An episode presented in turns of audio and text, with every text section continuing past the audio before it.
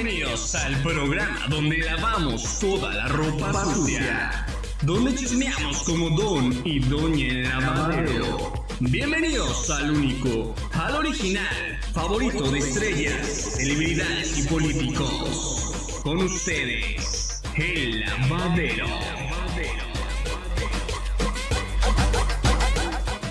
Muy buen día, ¿cómo están todos por allá del otro lado de Spotify? Yo con el gusto de saludarlos e iniciar con un nuevo episodio más de su gustado podcast, El Lavadero. Saludo con mucho gusto a mis compañeros de Lavadero. Eh, ¿Cómo estás, mi estimado Vladimir Méndez? ¿Cómo te va? Bien, bien, aquí andamos disfrutando el dominguito soleado. Ex excelente, mi estimado Vladi. Y bueno, ¿cómo te va, mi estimado Alex Frey, ¿la antena 5G hoy funcionará por allá o no? Mi estimado, ¿cómo estás? Espero que te la estés pasando poca madre, igual que la gente que nos está escuchando. Pues sí, ahora sí, estamos bien conectados, por amor de Dios. Hoy sí me conseguí una antena poca madre con la que nos podemos escuchar. Y aquí estamos para echar el cotorreo en el lavadero. Yo me traje mi ropita y mi jabonzote para lavar. Excelente, mi estimado Alex Frey. Pues estamos a la espera de que también se incorpore eh, el francés Rubén Lemor y eh, Max Powell, que dijeron que eh, pues parece que tienen problemas también ahí con, con la antena. Pues bueno, ya que estamos aquí, vamos iniciando nuevamente con un episodio más de Lavadero. Gracias en conjunto de Zapopa Noticias, quien nos hace el favor de prestarnos el espacio bajo su marca para echarle buenas talladas a la ropa sucia que nos llegue programa tras programa. Oigan, eh, pues les cuento que mucha de nuestra audiencia quedó picada con uno de los temas del podcast pasado. Muchos comentarios suben pro y en contra de lo que esta nueva realidad, y no precisamente me refiero al COVID, nos ha hecho vivir.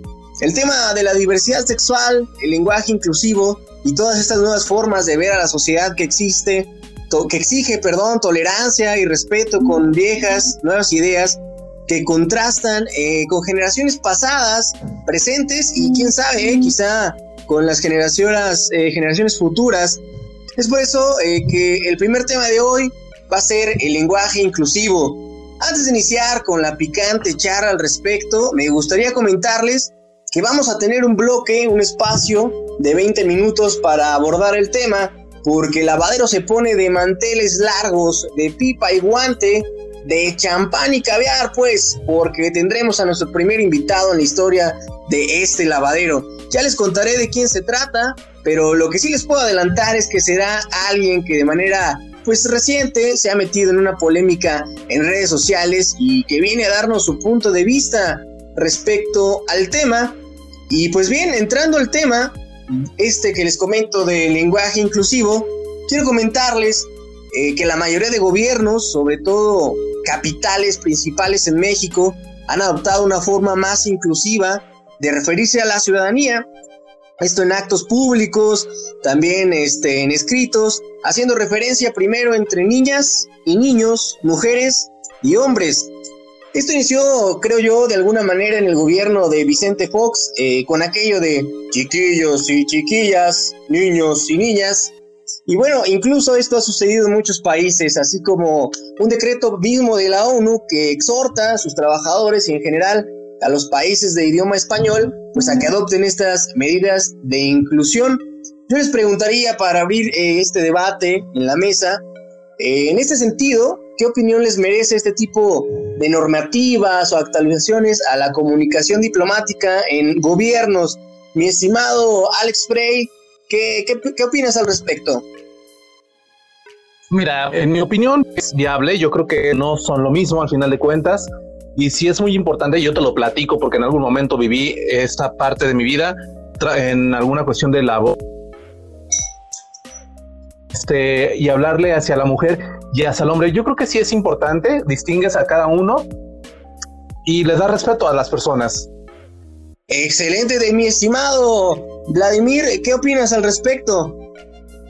Pues fíjate que está, yo considero que está muy bien porque este, vamos, ¿cómo se llama? Pues la sociedad va avanzando, ¿no? Conforme la sociedad va avanzando, pues las normas se tienen que actualizar, se tienen que ir renovando. Entonces, este, ya estamos en una sociedad muy diferente a la de hace 10 años.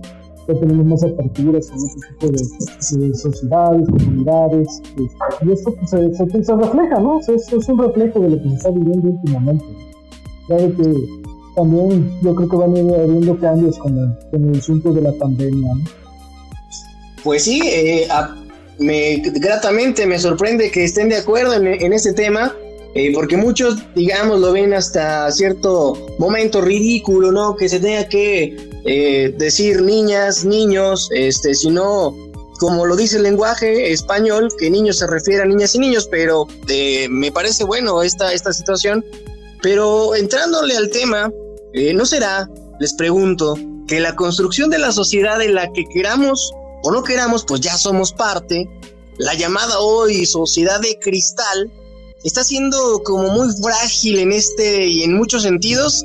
Es decir, es respeto total al final de cuentas lo que deberíamos llegar a aspirar como sociedad en el de no te toco, no me toques, te respeto totalmente y vámonos manejando de esa manera. ¿Creen que sea así la cosa, mi estimado Alex Frey? Mira, pues si nos ponemos a pensar en, el lenguaje inclusivo, en esa cuestión de decir todas y todos o no sé bien cómo sea, a lo mejor en algún momento hasta tendríamos que definirnos o hablarle a cada persona por su nombre, pero es una generalidad el decir él o ellas. Yo creo que sí es importante distinguir a cada uno, pero saber hasta qué punto hacerlo. Mi estimado Vladimir.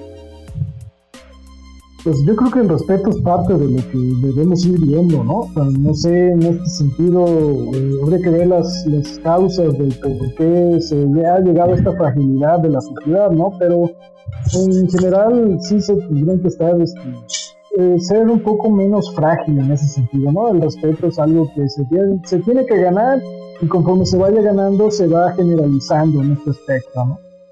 Es decir, entonces... Yo creo que ya hay algo muy importante eh, vivimos en una sociedad, bueno, los mexicanos somos muy dados a la carrilla, somos muy dados a burlarnos de todo y creo que es algo que nos caracteriza. Entonces, de pronto, cuando vemos a lo mejor la burla hacia un sector de la población, bueno, yo en lo personal ya lo veo normalizado, ya lo veo como algo cotidiano y no me agüito. Incluso yo te puedo decir que desde niño me decían cuatro ojos o me echaban carrilla y la verdad es que uno se fletaba la carrilla te voy a decir algo que me pasaba a mí y me dieron como consejo, si te echan carrilla, tú no te agüites y echa carrilla, porque así somos los mexicanos, ¿verdad? Pero sí, estamos entrando a una nueva generación en la que a lo mejor no son las mismas condiciones y tienen que aguantar de una manera diferente, mi estimado Evan Adonis. Bien, pues también le damos la bienvenida, se acaba de conectar mi estimado Rubén Lemor. Estamos hablando, eh, mi estimado francés, de esta llamada sociedad de cristal. Eh, platicábamos respecto eh, a, deberíamos, a qué deberíamos llegar como sociedad, si es eh, un respeto total o estamos pasándonos de ese respeto y las cosas dicharacheras del mexicano las estamos cambiando y digamos estamos siendo como más allá, estamos yendo como más allá y estamos olvidando lo que nos ha distinguido como mexicanos. Eh, bienvenido, mi estimado Rubén Lemor. Hola, ¿qué tal? ¿Cómo están todos? Eh, pues bien, ciertamente es que este tema de la nueva sociedad de cristal, esta nueva generación que al parecer se ofende por todo, digo, ciertamente eh, sí existe un tema de discriminación, de ofensa, de clasismo, de diferenciación entre las preferencias o gustos por las personas, ¿no? Eh, pero desde mi punto muy particular de vista, todo esto es cuestión de criterio. Esto tendría que ser tomado con amplio criterio y no tendría que causar esa polémica.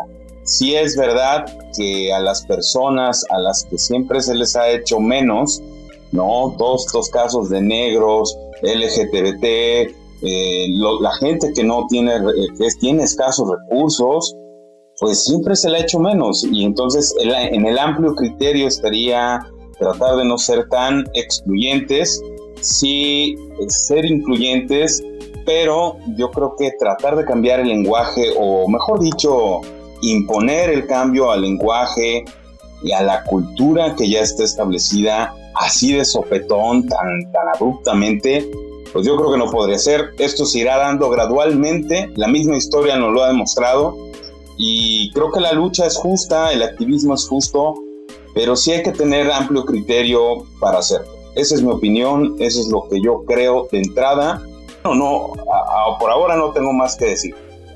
Sí, la verdad de las cosas es que como mexicanos somos de una manera muy particular de ser y tratar de, de, la noche a la mañana cambiar ese switch creo que sí se antoja complicado. Creo que en esa construcción de esta nueva sociedad sí podríamos participar y estar de, acuerdo, ¿no? Pero sí ir construyendo algo diferente como lo ha hecho eh, la historia en la vida, en, cada civilización. Entonces, pues sí, es, es complicado tratar de cambiar de un día a otro la normalidad, de, por llamarlo de alguna manera, que hemos tenido hacia el tema. Ahora, eh, a ver, sí, dime, mi estimado eh, Rubén. la normalidad se crea a partir de que las cosas son repetitivas y se comienzan a ver de manera común. Y ese es de lo que yo estoy, a lo que refiero con este cambio que será gradual, que será eventualmente eh, y que se irá dando hasta establecerse.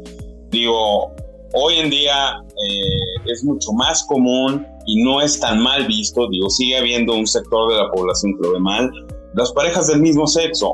Hoy en día ya están en la calle, ya se exponen y no es tanto exponerse, simplemente ya no se esconden para, para formar parte de la sociedad, ¿no? Y son personas, son individuos que tienen derechos y que tienen que ser eh, ahora sí que reconocidos como tal y hasta ahí. No habría que hacer ninguna diferenciación en ese aspecto.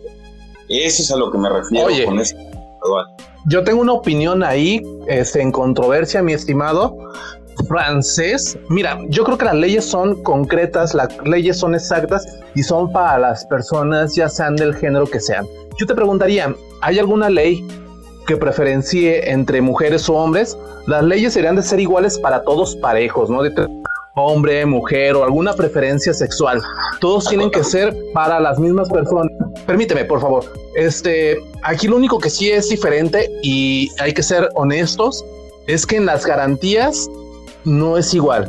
Muchas veces la discriminación ideológica o racial o hacia ver a una persona que es diferente a nosotros nos empuja a, rechazar a las personas que no son como nosotros. Es ahí es donde debemos pugnar porque la sociedad cambie, porque la sociedad vea a las demás personas como lo son, unas personas igual que nosotros y verlo como más normal, sin ofendernos, sin preocuparnos y sin asustarnos, mi estimado. Bien, mi estimado Vladimir, eh, ¿cuál es tu opinión al respecto? Estás muy serio. Este, ¿Qué pasa allá en Rusia? Danos tu reporte. Ah, pues allá en Rusia ya hasta pusieron leyes más estrictas al respecto, ¿ah? Pero, pero bueno. Es cierto, allá no, no, quieren estas situaciones y hasta la iglesia la andan metiendo ya otra vez a, temas de la cristiada, ¿no?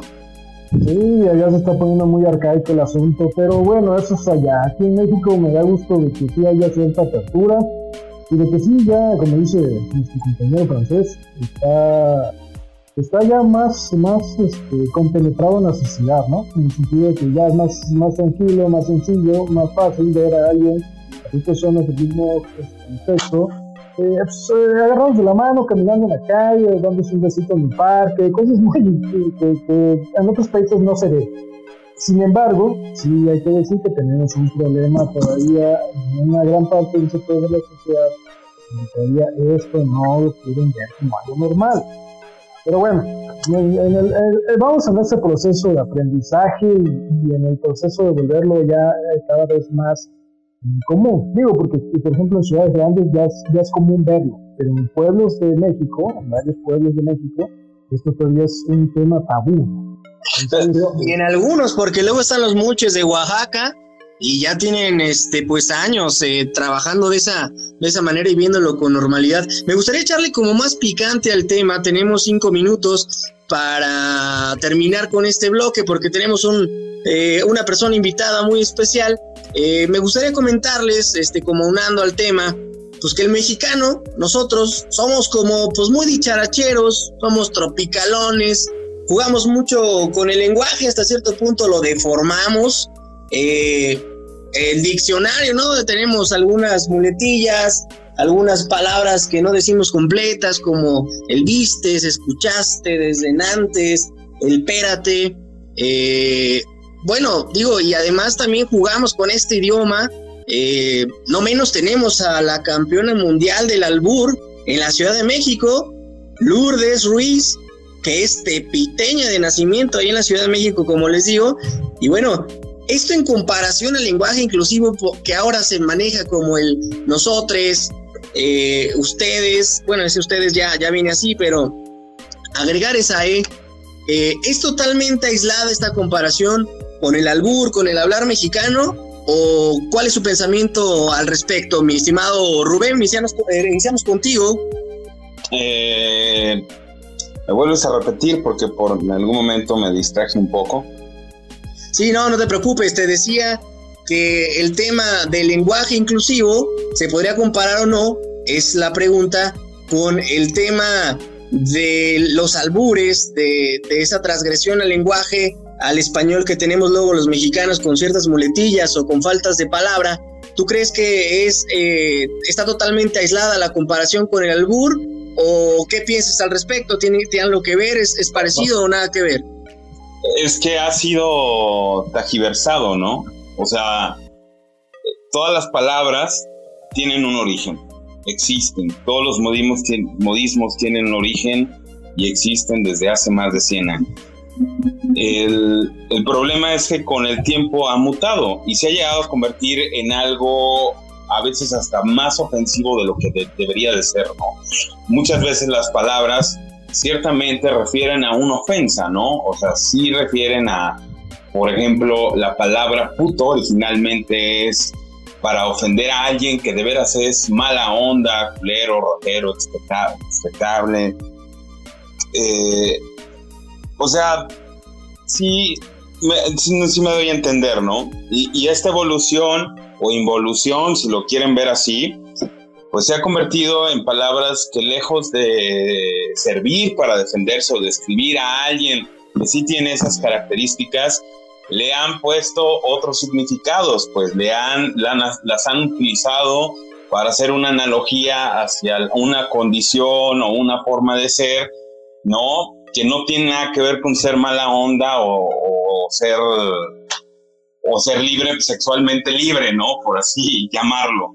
Entonces, eh, es como aquel ejemplo, ¿no? Cuando uno está en la secundaria o en la prepa y la chica que tiene muchos novios y que empieza a tener una vida sexual activa y todos, ahora sí que despectivamente o morbosamente decimos o llegamos a decir, pues esa pinche vieja es bien puta, pues, pues mal, cabrón, ¿sabes? Porque una ni se está vendiendo, ni está obteniendo dinero por, eso, ¿no? Simplemente, pues, vive su sexualidad con libertad, ¿no? Creo que ya hay palabras que sí tendría, ya no se utilizan, pues, ¿no? En algún momento, en aquellos tiempos antes del 1900, pues se utilizaba aquella palabra de casquivana, ¿no? Que era una mujer de cascos ligeros, muy libre, muy libertina. Ahora ya no, porque también la sociedad cambió. A eso es lo que he estado hablando con el cambio gradual. O sea, conforme la sociedad va cambiando, se van acomodando las palabras, quizás algunas se dejen de utilizar. Eh, esa es mi opinión, eh, esa es mi postura. Yo creo que no hay que violentar en ninguna parte y hay que recibir los cambios y seguir con el albur y tomarlo con criterio. De acuerdo, mi estimado Rubén, tenemos ya pocos minutos para que entre nuestro invitado eh, o invitada. Eh, eh, mi estimado Alex Frey, ¿cuál es tu opinión al respecto terminando con este bloque? Este muchacho cabezón que me agarra de bajada, yo te puedo decir que lo siento platicar con él. Y creo que el albur es algo bonito de los mexicanos, es algo típico, es algo que enriquece el lenguaje. Yo creo que no debería de perderse y creo que sí más allá del lenguaje inclusivo, debemos entender qué es en serio y qué es broma y hasta dónde va. Si bien es cierto, lo, como lo comentaba mi estimado el francesito, el lenguaje, digo el albur, perdón, a lo mejor puede ser un poco en algún momento machista, pero es algo pícaro, algo divertido. y cuando se hace, se hace entre amigos en confianza sin ir más allá, porque nosotros los mexicanos sabemos hasta dónde llegar con nuestros comentarios y hasta dónde toparle sin agredir a nadie. Yo creo que el lenguaje tiene que ser inclusivo, pero debe de tener como que ese respeto y tiene que ser diferenciado para las personas para poderlo entender. Excelente, mi estimado Alex Frey. Por último, mi estimado Vladimir Méndez, danos tu postura final en cuanto a este bloque, por favor. Sí, claro, con mucho gusto. Pues fíjate que pues, viéndolo bien, el, el es algo que ya traemos los mexicanos desde yo creo que casi casi desde el nacimiento, ¿no? Este, esa es, es, parte del, lenguaje, del lenguaje nativo mexicano, ¿no? pero eso sí, como comenta aquí nuestro compañero, es, es parte del asunto de que es más que nada como que se hacen confianza, se hace entre compas, se hace entre amigos.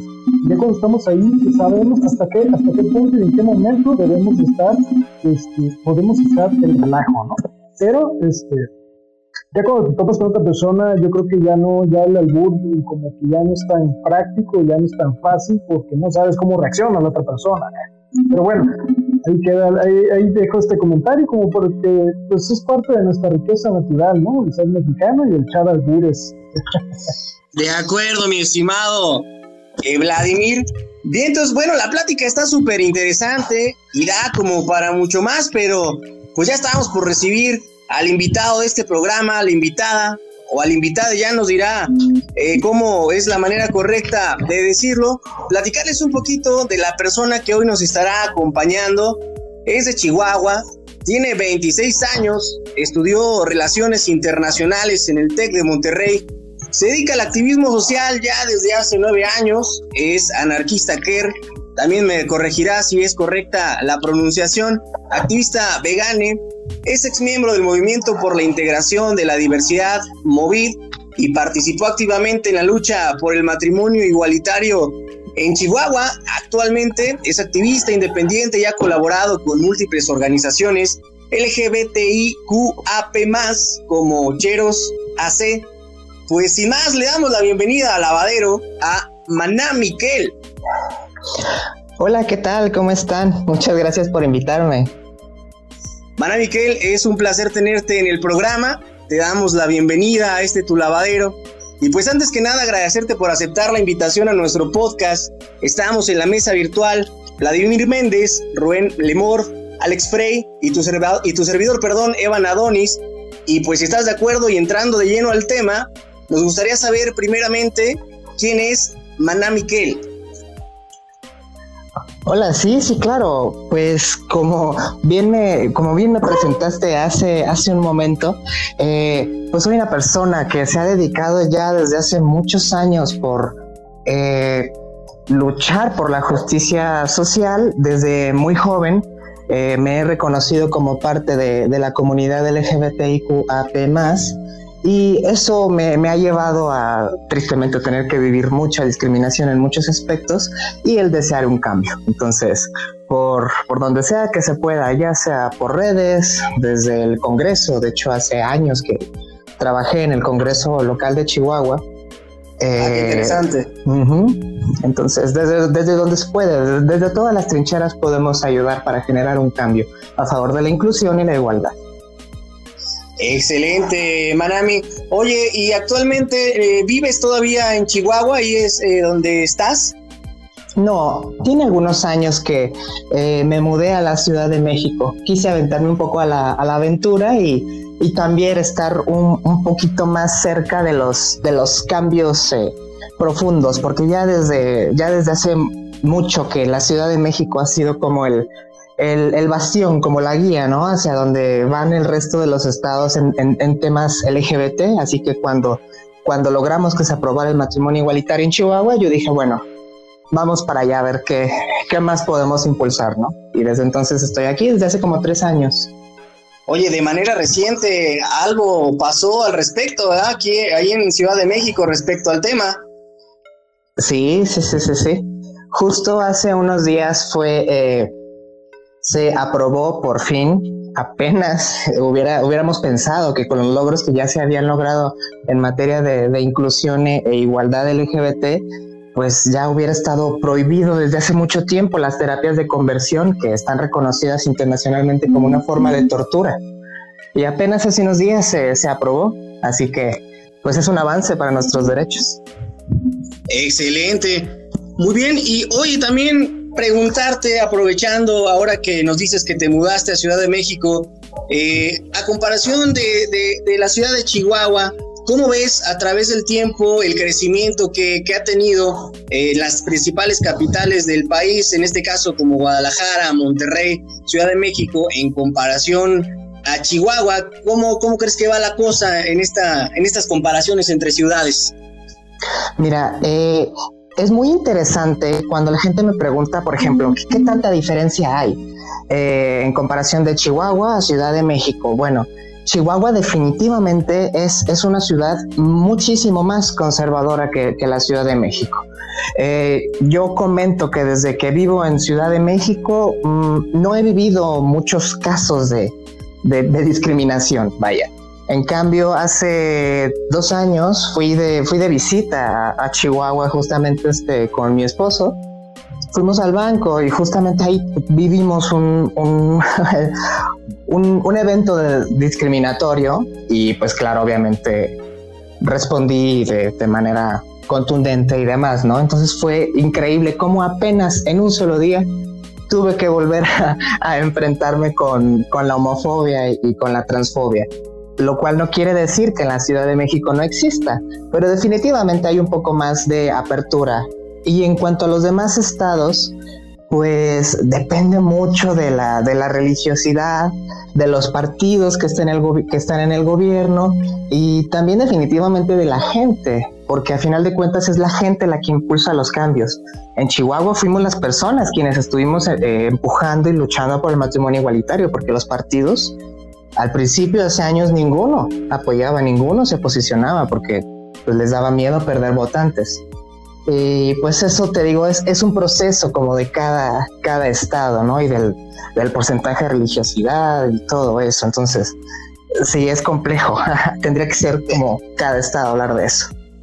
De acuerdo, Manami. Ahora sí, entrando a la polémica que se ha hecho en Twitter respecto al tweet, me voy a permitir citar dos de los eh, twitters que compartiste. El primero eh, dice, dice así, textualmente, que a alguien le guste Molotov, peor si es fan de Molotov, es motivo suficiente para desconfiar y alejarme. Desde niñe me generaba ansiedad y me resultaba inconcebible que hubiera gente eufórica gritando y cantando mataría al maricón. Eh, sabía que se referían a gente como yo y también voy a citar de una vez para entrar en materia el segundo, que a raíz de eso, eh, pues etiquetaste a la banda Molotov y dice textual, hola Molotov banda, sus canciones puto o perra rabalera y todas aquellas con contenido homofóbico y misógino dan mucho asco. Ojalá ya no les ya no las toquen en vivo y estén haciendo canciones buenas actualmente porque ni lo sigo. Nos deben una disculpa por el daño que han hecho me gustaría, Manami, nos platicaras primero cómo lo has vivido esta, esta revolución en, Twitter de, tus tweets y que nos platicaras y ahondaras un poco más en el tema. Eh, esto porque existe pues mucha gente que desconocemos mucho en cuestión a términos, tecnicismos o definiciones que las personas en este caso como tú usan y que son su bandera de lucha. Sí, sí, sí, así es. Pues mira, eh, te platico. Eh, es importante que entendamos que no porque eh, dentro de nuestra cultura, que hay que admitir, es machista y homofóbica, no porque hayamos crecido en cierta cultura, ciertas cosas como ciertas canciones o películas o series o básicamente las cosas a las que nos hemos expuesto y con las que hemos crecido, no significa que estén bien. Las hemos normalizado porque con ellas hemos convivido durante mucho tiempo. Y el caso, por ejemplo, de, la homofobia, pues bueno, no hace falta recordar cuando, eh, sobre todo la gente de mi generación, la generación este, millennial, pues crecimos con eh, Jorge Ortiz de Pinedo y, sus programas, ¿no? Donde salía Gatito, y este Derbez haciendo, haciendo mofa este, con su personaje de Julio Esteban de Walter Mercado. Eh, siempre no, no hubo educación sexual y de género en, nuestra generación. Todo lo que era no heterosexual eh, y no cisgénero, es decir, todo todas las personas que éramos trans, éramos vistos como personas raritas, como personas enfermas, como personas pecaminosas. Eh, y todo, todo giraba en torno a eso, ¿no? Al chiste, a la burla. Y la gente que es heterosexual y que no vive esta discriminación eh, en el día a día, cree que es normal y cree que no pasa nada.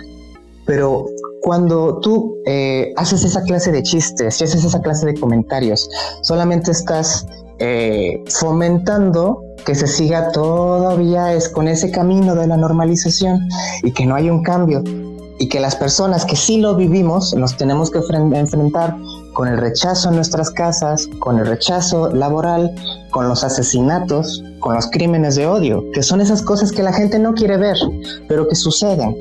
El caso del tweet eh, viene justamente eh, dirigido a eso. La canción de Puto durante mucho tiempo fue, ha sido muy popular y gracias a su popularidad se ha insertado en el folclore mexicano y hasta es parte como de, de nuestra cultura, del decir eh, viva México cabrones y ese tipo de cosas, ¿no? Como ser irreverentes, de tirar desmadre.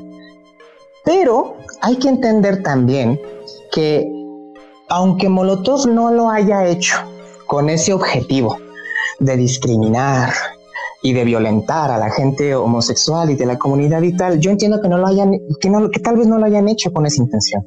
Pero aquí no estamos hablando de intenciones, estamos hablando de cómo una canción que dice justamente eh, que muy machino, muy machino, maricanena, más bien putito y matarle al maricón, en un país donde se mata homosexuales y personas transgénero, pues queda bastante claro que no está ayudando a hacer un cambio. De hecho, todo lo contrario. A raíz de este tweet, eh, muchas personas que yo no conocí me contactaron y me decían gracias por decir algo.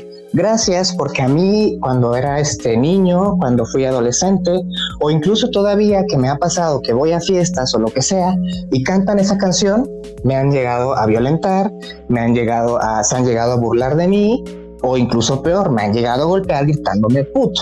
Entonces, no hay justificación, no hay justificación.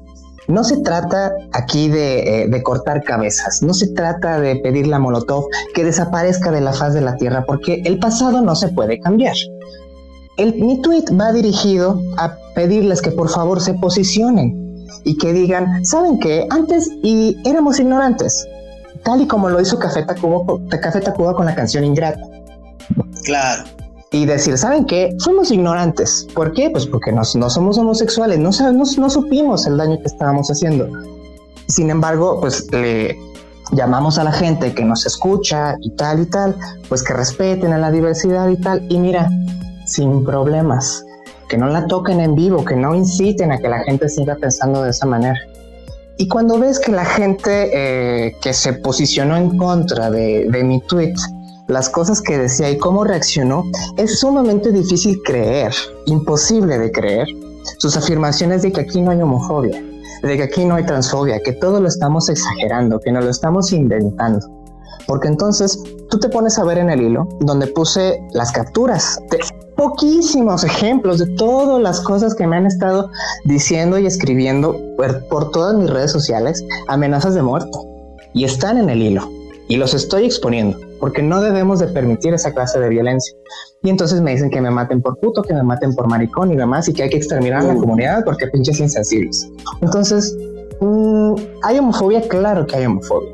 Que no la quieren ver es distinto. Y que no quieren hacerse responsables por lo que están haciendo es distinto. Así es, eh, precisamente Manami, estuvimos eh, siguiendo tus hilos y son comentarios muy fuertes, a mi parecer, eh, los que te ponen, digo, también vemos que la red social Twitter, pues es como hate puro, las personas que lo manejan o lo manejamos, de repente sí es, es ver puro hate, por aquí, hate por allá y de cualquier cosa, pero creo que sí están muy fuertes los comentarios que te hacen voy a abrir el micrófono para que mis compañeros este, le entren ahora sí eh, pues al, tema en el lavadero y puedan platicar directamente con Maná, Maná Miquel, Recordando siempre que en el lavadero no discriminamos, sino al contrario, respetamos cualquier ideología o pensamiento de nuestros invitados. Eh, dejo el micrófono abierto. ¿Alguno de los tres estaría interesado en, hacer la primera pregunta? Claro que sí. ¿Cómo están? Espero que se la estén pasando bien. Este, yo tengo varias dudas. En primera, yo creo que es importante el conocer el transformo de las, el transformo de las palabras de pronto a veces entendemos una mala palabra, un insulto, una grosería de una manera y a veces la entendemos de otra. Yo te podría decir que puto o puta lo puedo asociar al término de prostitución, prostituto, puto, prostituta, puta. No sé, yo así lo asociaba antes eh, en, esta, en esta línea, ¿verdad? Pero qué bueno que nos lo aclaras también el saber, el que de pronto nos podamos acercar a las personas que se sienten agredidas o, ofendidas por esos términos es, es bueno porque nos ayuda a concientizarnos de alguna manera de lo que están pasando. Yo te puedo decir que de niño me decían cuatro ojos yo en algún momento te decía, lo normalicé como algo cotidiano y entraba dentro de la carrilla. Yo por aquí leía que eras parte de la comunidad LGBT y hay algo que no, a mí no me queda claro, me gustaría que nos ayudaras al público a entender qué es el término queer, si es que así se dice, perdón. Sí, sí se dice así, queer. Mira, te explico. El término queer nace primeramente como un insulto por parte de la gente heterosexual hacia la gente de la comunidad. Eh, esa palabra significa raro o extraño digamos que sería como el equivalente a, puto o joto aquí eh, en el español. Entonces, eh, la comunidad lo que hace es apropiarse de ese término para decirles, ustedes no tienen poder sobre nosotros, porque entonces esta palabra la vamos a utilizar para designarnos. Te pongo un ejemplo más claro tal vez. Eh, en Estados Unidos se vive y se ha vivido durante mucho tiempo, durante toda su historia, eh, la violencia racista. En Estados Unidos está muy mal visto que las personas blancas, es decir, personas que no han vivido el racismo y esta violencia sistémica, utilicen la palabra con N. ¿Sí? En cambio, las personas afrodescendientes se han apropiado de esa palabra y la utilizan para consigo mismas. ¿Me explico?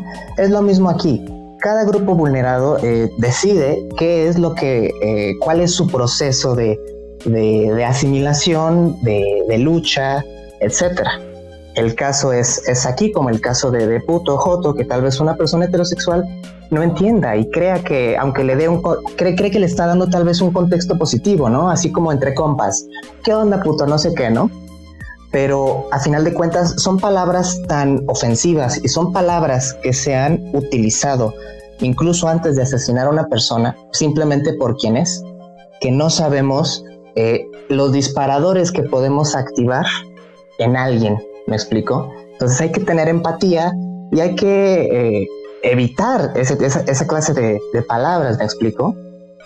Sí, efectivamente, hay algo que se llama en la psicología programación neurolingüística, que eso se programa a partir de que somos niños, así que somos bebés, este, los padres nos enseñan el cómo, precisamente como tú lo dices, cómo disparar ante la sociedad, el cómo enfrentarnos como machos, a lo mejor nos enseñan el tú eres el hombrecito, tú tienes que ser el hombre de la casa, el macho, el machín, ¿verdad?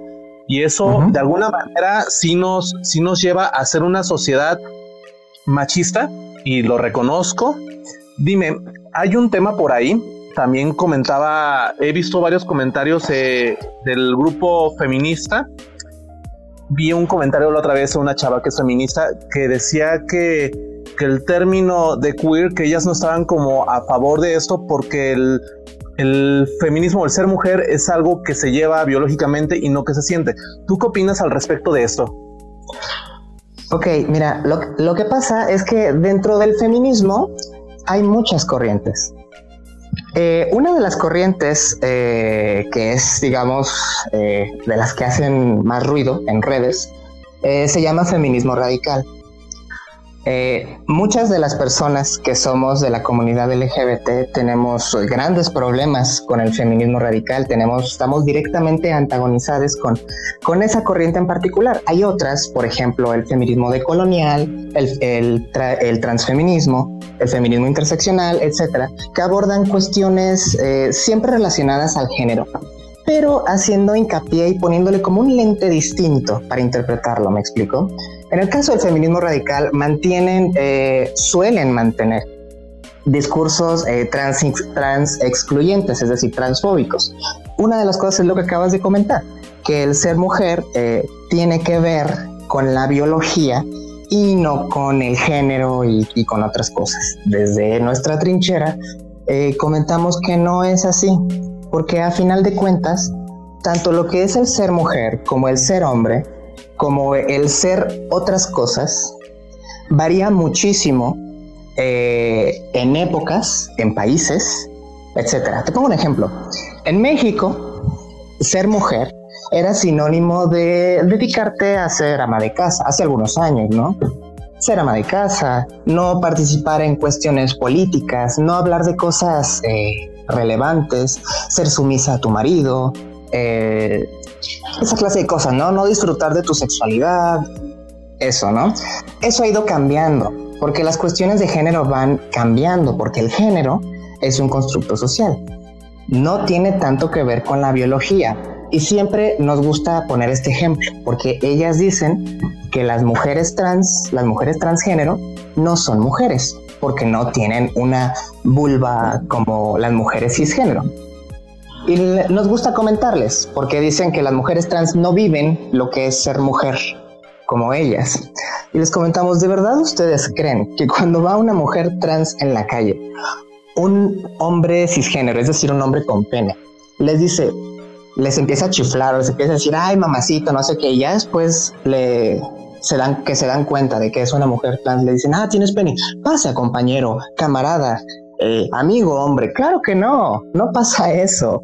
La violencia contra las personas trans femeninas es un eh, fenómeno sumamente virulento y extendido en el cual justamente queda de manifiesto al momento de que ves la esperanza de vida de las personas trans, más eh, específicamente de las mujeres trans, que es de 35 años por crímenes de odio normalmente. Y si no es por crímenes de odio, es por suicidio llevado por la marginación, por los abusos y por el rechazo de su identidad de género. A la mayoría las corren de sus casas. ¿Me explico? No hay apoyo. De manera que decir que las mujeres trans no son mujeres porque no tienen la misma biología que las mujeres cis es eh, tramposo y es mentira porque en tal caso las mujeres racializadas, es decir, las, las mujeres afrodescendientes, las mujeres indígenas, etcétera, viven otras violencias que las mujeres blancas, por ejemplo, no viven. Y eso no las hace menos mujeres, simplemente eh, refleja que dependiendo de qué color de piel tengas, qué sexualidad tengas, qué corporalidad tengas, qué género tengas, qué discapacidades tengas, todas esas violencias se van a encontrar unas con otras y van a construir como tu propia estructura, si me explico, dependiendo de quién eres y cómo te lee la sociedad. No hay un modelo único de ser mujer, ni tampoco de ser hombre. Y tampoco hay solo dos géneros. Sí, claro. Este, yo quisiera pasar también el micrófono a mis compañeros, Alex Lemorf, no sé si, si te encuentras por ahí, que nos quieras comentar algo. sí, soy Rubén Lemort o Alex Lemort, como guste llamarme.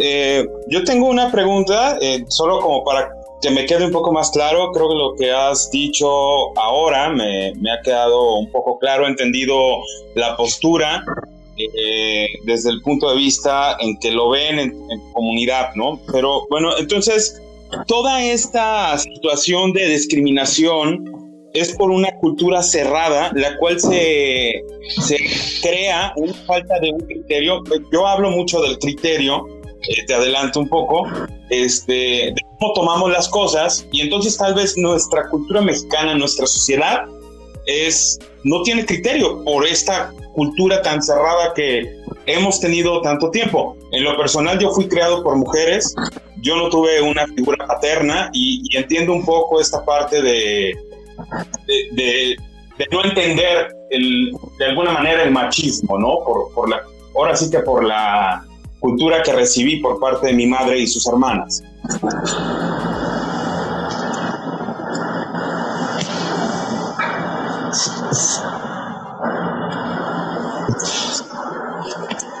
Perdón, eh, ¿cuál, ¿cuál, es la pregunta? Ah, la pregunta era, entonces toda esta situación de discriminación es por una cultura cerrada, la cual ha creado una falta de criterio.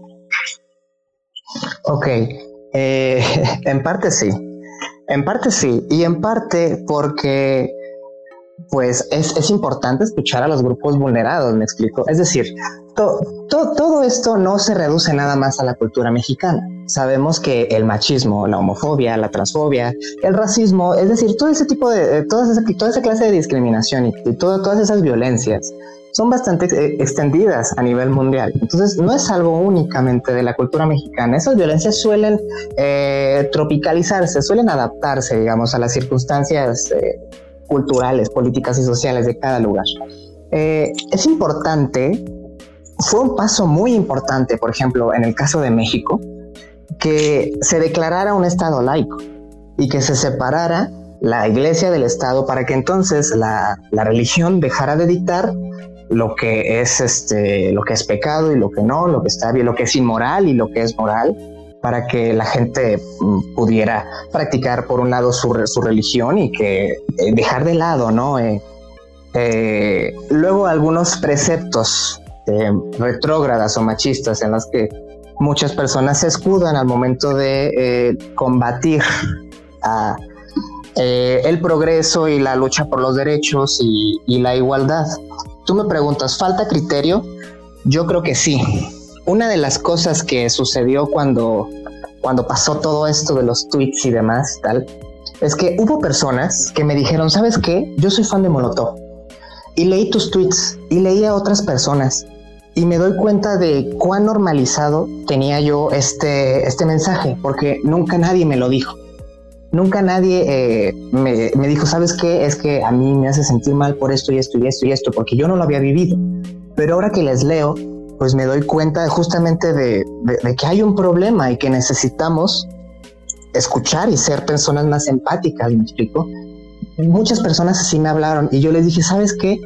eso está súper, porque no se trata de que esta no es una pelea por gustos musicales, como muchas personas lo comentaron. La música es lo de menos. Ojalá la música fuera el mayor de nuestros problemas, pero no lo es. Es simplemente una parte del gran problema que es el machismo, la violencia, la homofobia y la transfobia. Si a ti te gusta Molotov, oye, está muy bien. No se trata de juzgar si te gusta la banda o no. De lo que se trata es de que seamos personas más críticas con las cosas que consumimos. Decir, ok, a mí me gusta esta película. Claramente eh, esta situación que manejaron y demás no es, no es del todo correcta. Y no imitarla y no promover como si fuera lo más normal del mundo y, y que no pasa nada. Porque en el México del no pasa nada, pasan muchas cosas. Y si no las afrontamos, seguiremos igual.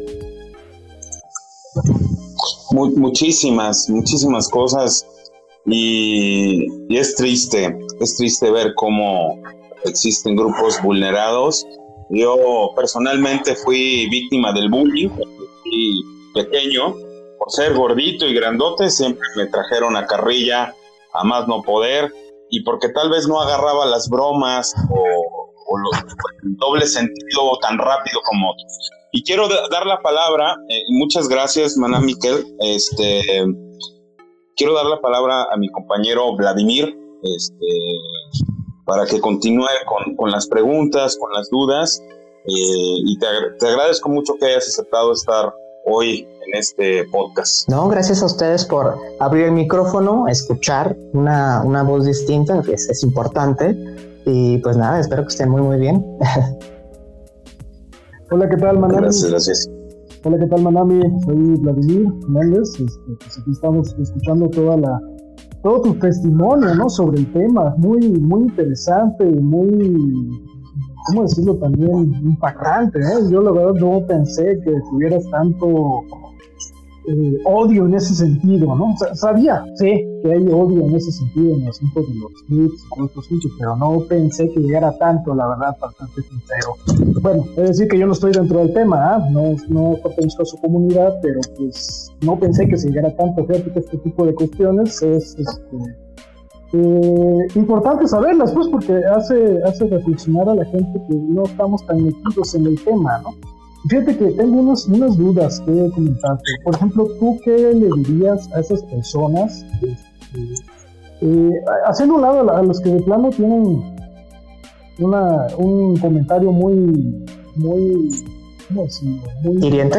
Dejando un lado, exactamente, muy hiriente. Dejando a un lado a esas personas siempre hay comentarios de gente que dice eh, es que es mi libertad de expresión yo eh, quisiera eh, yo tengo el derecho a hablar del tema como yo lo quiera decir tú qué le dirías a esas personas este, sin, este, pues no sé qué le dirías a esas personas específicamente mira escudarse en las libertades que por supuesto que son muy importantes las libertades individuales son cosas por las que tenemos que luchar y a las que no debemos de renunciar, eh, me parece eh, inadecuado.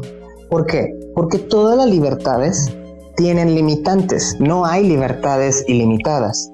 La libertad de expresión te ampara de dar tus opiniones y de opinar lo que tú quieras y de comentar. Pero en el momento en que tú estás transgrediendo la dignidad de las personas, que estás eh, sobajando, amenazando a otras personas, en ese momento, en primer lugar, se rompe el diálogo. Y en segundo lugar, pues no están parado, no están parados por la ley, ¿sabes? Es decir, el que lleguen aquí a decirme que me voy a morir y que me van a matar y demás, pues eso no es precisamente libertad de expresión. ¿Me explico? Entonces, las, las, las personas que dicen, ¿sabes qué? Yo no estoy de acuerdo contigo Oye, pues estás en todo tu derecho de no estar de, no estar de acuerdo conmigo. Al final de cuentas, aquí no se aquí no se trata de, de forzar a nadie a que piense como nosotros, ¿vale? Pero sí es importante recordar que históricamente las minorías no habíamos tenido voz, porque incluso había personas que me decían, oye, ¿y por qué si les molestaba nunca dijeron nada? A lo que yo respondí, ¿tú crees de verdad que nunca dijimos nada? Lo que pasa es que hace más de 15 años no había redes sociales. Y las personas homosexuales, lesbianas, trans y tal, no las veías en televisión, no las veías opinando. Y entonces, eh, a nivel individual, solamente nos teníamos a nosotros. ¿Y tú qué crees que pasaba cuando les pedíamos, oye, este, no pongas esa canción en la fiesta y demás y tal? ¿Tú qué crees que pasaba, sinceramente? Que les decían, no, sí, claro que sí, pues claro que no. Se convertían en la burla y hasta más fuerte la ponían, porque a mí me pasó. Entonces, no es que no nos molestara, es que no teníamos los espacios y las plataformas para poder expresar ahora nuestra opinión, porque históricamente, pues la gente heterosexual, pues nunca ha vivido la discriminación por su sexualidad. Por su sexualidad, nunca. Existe la discriminación por color de piel o eh, por el tipo de cuerpo, como comentaban ahorita, ¿no? Si eres gordito y demás. Pero por sexualidad, las personas homosexuales, trans y tal, no podíamos dar nuestra opinión, no podíamos defendernos y dar nuestra, nuestro punto de vista. Y que la gente diga, ah, pues mira, tiene algo de razón. O que dijera, no, no estoy de acuerdo, es válido. Pero ¿cómo vas a tomar una postura si no le das la oportunidad a los grupos que nunca han tenido voz? ¿Me explico? Entonces, ahora que nos hemos podido meter, digamos, en este rollo de las redes sociales y apropiarnos de nuestra propia voz, y decir, ¿saben qué? Esto está mal y esto está pasando, yo viví esta violencia y esto y esto y esto, pues claro que incomoda a las personas, porque hay personas a las que no les gusta el cuestionamiento y les gusta la comodidad y que no les vengan a mover sus cosas, pero a lo mejor para ti es incómodo. Pero imagínate para nosotros o para las personas de nuestra comunidad que han perdido la vida por, por esa clase de mensajes, no es justo. ¿Me explico? Hay que tener empatía. tienes toda la razón en ese aspecto. Y, qué bueno que aclaras el punto, ¿eh? ¿eh? fíjate, tengo esta pequeña preguntita, así ya como a grandes rasgos. ¿Cómo ves el asunto de la, eh, ¿cómo decirlo? ¿Cómo ves el asunto del de México?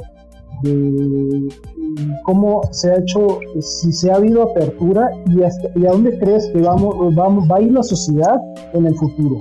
¿Tú cómo, cómo ves a la sociedad en el futuro en este aspecto? Mira, definitivamente México se ha ido aperturando. Afortunadamente, eh, con este con tiempo de retraso, si tú lo quieres ver a comparación de otros países, pero vamos avanzando. Pero debe de quedar bien claro que, la, que quienes lo estamos empujando somos las personas que justamente estamos luchando por libertades y por derechos, que no afectan de ninguna manera los derechos que la gente heterosexual tenga. Que la gente homosexual se case no les afecta en nada si crean familia, no les afecta en nada. Si nos vestimos como nos vestimos, no les afecta en nada, entre otras cosas, ¿no? Entonces, eh, qué bueno que vamos avanzando en ese aspecto, lo está, lo está empujando la sociedad civil, porque los partidos eh, se enfrascan mucho en el, no, no puedo hablar de este tema porque me van a ver mal y voy a perder mercado, ¿no? Mercado, mercado electoral. ¿Hacia dónde vamos? Ojalá, ojalá pudiera decirte. Ojalá yo pudiera ver el futuro y saber qué es lo que nos depara pero tengo la esperanza de que mientras sigamos aquí y mientras sigamos eh, luchando por una sociedad más inclusiva, que acepte la diversidad, pues iremos a un lugar mejor definitivamente. Muy bien, eh, excelente Manani, te, agradecemos eh, el haber estado con nosotros. Digo, como última pregunta, este retomo el micrófono Evan Adonis. oye, ¿crees que Molotov se vaya a partir de este tweet a, poner alguna postura eh, al respecto? ¿Crees que, ¿Crees que lo vaya a hacer? ¿Has tenido algún contacto con alguno de la banda, este, algún representante? Personalmente no he tenido ningún contacto con, con la banda. Sinceramente, a nivel personal, no sé ellos como sean. Quiero decir, hay toda clase de hombres, ¿no? Hay hombres que pueden ser más abiertos, o más empáticos y otros que pueden ser terriblemente cerrados y machistas, ¿no? Entonces, ojalá pudieras ah, decirte si creo que, lo van a hacer. Eh, yo creo que después de tantos años lo veo, lo un poco complicado. Ojalá lo hagan, ojalá, porque, como te repito, no se trata de, de que desaparezcan y de que nadie los quiere fuera del país y el exilio. No, no es eso. Es decir, ¿saben qué? Este, sí, la regamos. Discúlpenos, ¿no? Es todo. Tan fácil. Y pues ojalá lo hagan y que pues eh, tomen el ejemplo de, de, sus compañeros de Café Tacuba. Pues muy bien, Manami, te agradecemos mucho el haber estado con nosotros. El tema se puso interesantísimo, teníamos programado algún tiempo ya por ahí, creo que te quitamos más, esperamos que no tuvieras nada que hacer, nosotros nos, explayamos al preguntarte. Eh, esto, como digo, da para, para muchísimo. te damos las gracias por haber aceptado la invitación al podcast de El Lavadero. Desde ahora eras, eres bienvenido. No sé si está bien correcto decirlo, lo voy a tratar de decir así, sin, sin tratar de, tratar de, empatizar con, contigo y con, con su lucha, con su esfuerzo. Y bueno, eres bienvenida a este espacio, ya que eres de alguna forma la madrina del programa al ser la, la primera invitada, y eso te lo agradecemos mucho, la apertura que, hayas, que, tuviste con nosotros. Y Zapopa Noticias, por medio de Lavadero, queda totalmente a tus órdenes para futuras este, posicionamientos y cualquier cosa. Eh, estos micrófonos están abiertos para ti. Gracias a ustedes y sí, definitivamente la manera en como lo dijiste, invitada, bienvenida, está perfecto, correctísimo. Muchas gracias. De acuerdo, les agradezco a todos en la mesa, mi estimado Rubén Lemor, mi estimado Vladimir Méndez, Alex Frey, eh, por estar aquí con nosotros. Nos vemos en el próximo episodio del podcast El Lavadero. Pasen excelente día, noche, eh, a la hora que nos estén escuchando. Hasta pronto y hasta siempre.